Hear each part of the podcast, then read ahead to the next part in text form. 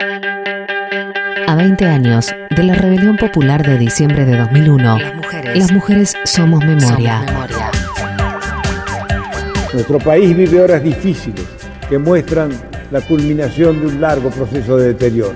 Fue asesinado 19 de diciembre de 2001 La policía no actúa en forma espontánea.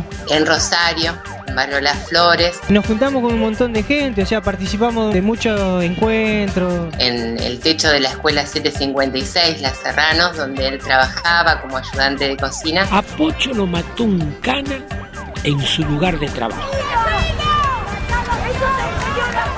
La represión fue este, planificada, que hubo órdenes, hubo una cadena de mando. Soñamos con, con un mundo distinto, como dicen los zapatistas, eh, un mundo donde quepan todos los mundos. Las mujeres somos memoria. Mi nombre es Celeste Leprati, soy una de las hermanas de Claudio Pocho Leprati. Eh, él era el mayor de, de seis hermanos y hermanas. Y bueno, fue asesinado el 19 de diciembre de 2001 en Rosario, en Barrio Las Flores, en el techo de la escuela 756, Las Serranos, donde él trabajaba como ayudante de cocina por disparos policiales, ¿no? De la policía reutemista de entonces, en el marco de esa represión estatal que, que se vivió en muchísimos lugares del, del país y se cobró la vida de, de muchísima gente. A Pocho lo mató un cana en su lugar de trabajo. Las armas,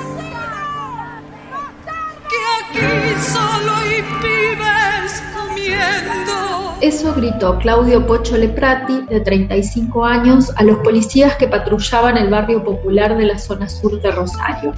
El 19 y 20 de diciembre de 2001, la policía de Santa Fe asesinó a nueve personas. Graciela Acosta, Graciela Machado, Janina García, Ricardo Villalba, Walter Campos, Rubén Pereira, Juan Delgado y Marcelo Pacini fueron víctimas de la represión estatal. Gracias al, al laburo inmenso de la Comisión Investigadora No Gubernamental pudimos ir uniendo ¿no? un montón de elementos este, que nos permiten afirmar que, que la represión fue este, planificada, que hubo órdenes, hubo una cadena de mandos que la justicia nunca investigó, pero la hubo, que las muertes fueron selectivas, la mayoría de, de los casos eh, jóvenes, de las barriadas, con algún nivel de compromiso social. La familia de Pocho tomó su legado en la lucha contra la impunidad. Este asesinato, esta muerte tan violenta claramente, injusta, en un momento nos paralizó, por supuesto, pero después este, fue también ponernos a pensar qué era lo que teníamos que hacer y, ahí nomás decidimos que, que sería bueno eh, ponerse en el lugar de Claudio, ¿no? ¿Qué él estaría haciendo si hubiera sido otro, otra, la que hubiera atravesado esa situación? Así que no dudamos que era lo mínimo transitar un camino que no empezó con nosotros, pero bueno, que no, no imaginábamos transitar, que era por la justicia primero contra la impunidad, por la memoria, junto a otras y otros. Y, y creo que después, más tarde, eso se transformó también en, en pensarlo como una invitación, ¿no? Pocho nos dejó una invitación eh, a mirar, creo que alrededor nuestro de otra manera, ¿no? Tal vez miradas que no teníamos, eh, una sensibilidad distinta, nos transformó de esa manera, no somos las mismas ni los mismos. Perdimos a mi viejo en el camino, nosotros decimos que es también una muerte por la impunidad, que se llevaron las balas invisibles de la impunidad, como sucedió con tantos otros familiares. Y, y bueno, mi vieja, mis hermanos, mi hermana, yo seguimos con, con, este camino que también no hubiera sido posible si no nos hubiéramos encontrado con tantos abrazos. Que a pesar de que lo mataron físicamente, los sueños y las ganas de caminar y de recorrer el mismo sentido de crear un mundo con justicia sigue estando vivo en los que hoy ven ejemplo en los que no están. Ven ejemplo en los desaparecidos y ven ejemplo en el Pocho. El reclamo de justicia encontró distintos obstáculos con un común denominador, la búsqueda de impunidad.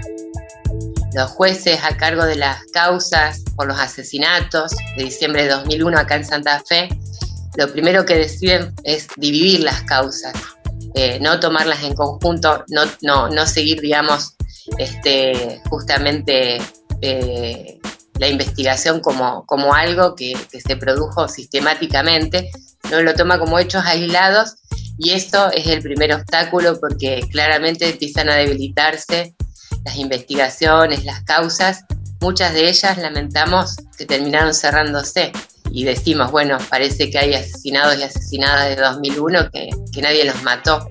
Fue la comisión investigadora no gubernamental también la que hizo un trabajo paralelo, pero justicia formal nunca hizo, eh, se hizo eco ¿no? de, de, esto, que hay que pensar que son nueve las víctimas fatales en, Santa Fe, solo por dos se consiguieron condenas, que es en el caso de Pocho y en el asesinato de Graciela Costa.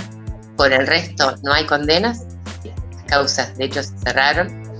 Y, bueno, la causa concretamente del asesinato de Pocho, eh, la, la, condena llegó tardíamente.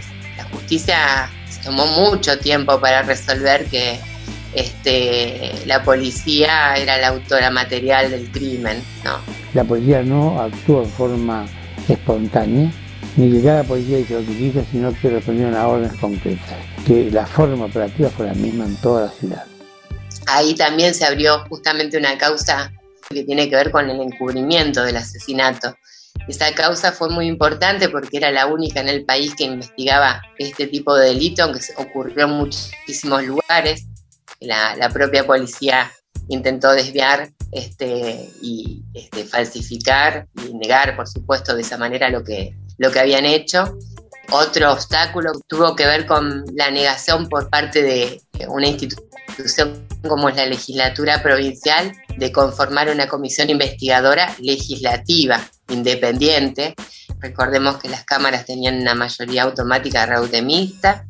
La justicia, por supuesto, no hizo su trabajo, no le interesó. Claramente sí hicieron un trabajo para garantizar la impunidad de los de arriba principalmente, de los responsables políticos que nunca fueron alcanzados, con Reutemann que se murió impune hace tan poquito, este, a la cabeza de estas responsabilidades, pero de otros este, también. Y, bueno, para eso también tuvo que garantizar la impunidad de los de abajo, ¿no? No se explica que este, tantas muertes, tantos heridos y heridas, de los que nadie muchas veces eh, tiene, digamos, el pensamiento opuesto allí, pero hay muchísima gente que le, le, cambió la vida para siempre. Heridos y heridas que yo digo sobrevivientes también, ¿no? De esa situación, más los miles de detenidos. Bueno, toda esa gente tampoco consiguió justicia ni reparación de ningún tipo en, en, en todo este tiempo, ¿no? Y de hecho son este, siempre ninguneados, olvidados, olvidadas. Nos encontramos con que tampoco hubo un acompañamiento a, creo que las personas más vulneradas por el Estado, que fueron los hijos e hijas de, de los asesinados. No, no dejar de pensar que dos de los siete hijos e hijas de Graciela Acosta se suicidaron. Veinte años después, ¿Cuáles son los ecos del 19 y 20 de diciembre de 2001? Hay como muchas miradas este, respecto de lo que fue ¿no? esa rebelión. Este, acordamos ¿no? de, de un pueblo que, que, que, salió a decir, salimos a decir basta, salimos a decir que se vayan todos. Eh, que también eh, muchas organizaciones, muchos espacios salieron a pelear desde abajo formas amorosas ¿no? de, encontrarse desde lo asambleario, con, propuestas que, iban por otro lado, claramente, ¿no? Como, dice Hernán López Echagüe en uno de sus libros, la política está en otra parte. Y se construye entonces desde esos lugares, ¿no? Una política que de verdad sea una herramienta para transformarlo todo, ¿no? ¿Qué aprendimos como comunidad de la rebelión popular del 19 y 20 de diciembre de 2001? El estallido social de esos días sacudió al sistema político. La respuesta estatal fue utilizar la violencia contra el pueblo. El resultado, hubo 39 personas asesinadas en todo el país. Una herida que no es posible cicatrizar si no hay justicia. Soñamos con, con un mundo distinto, o sea, eh, como dicen los zapatistas, eh, un mundo donde quepan todos los mundos.